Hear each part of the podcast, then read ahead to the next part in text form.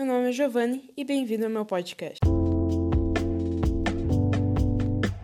Falar sobre um assunto muito delicado, que é o coração partido, e como resolver esse problema. O coração partido não é nada legal. Você sentir várias dores pela perda de, de um ente querido ou pela perda do parceiro romântico, você fica devastado e com vontade de fazer nada.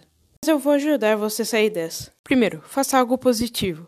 Para se sentir melhor, é simples. Faça algo que você considere positivo, como caminhar, meditar e viajar. Segundo, procure lembrar das partes negativas.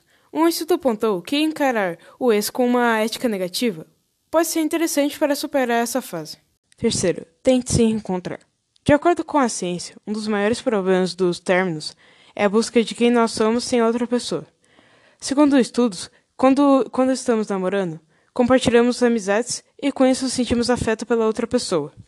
E quando isso termina, a pessoa fica perdida. Então é sempre bom se reencontrar. Quarto, procurar outros relacionamentos. Extravogianes defende que não há nada de errado em procurar alívio em outras pessoas.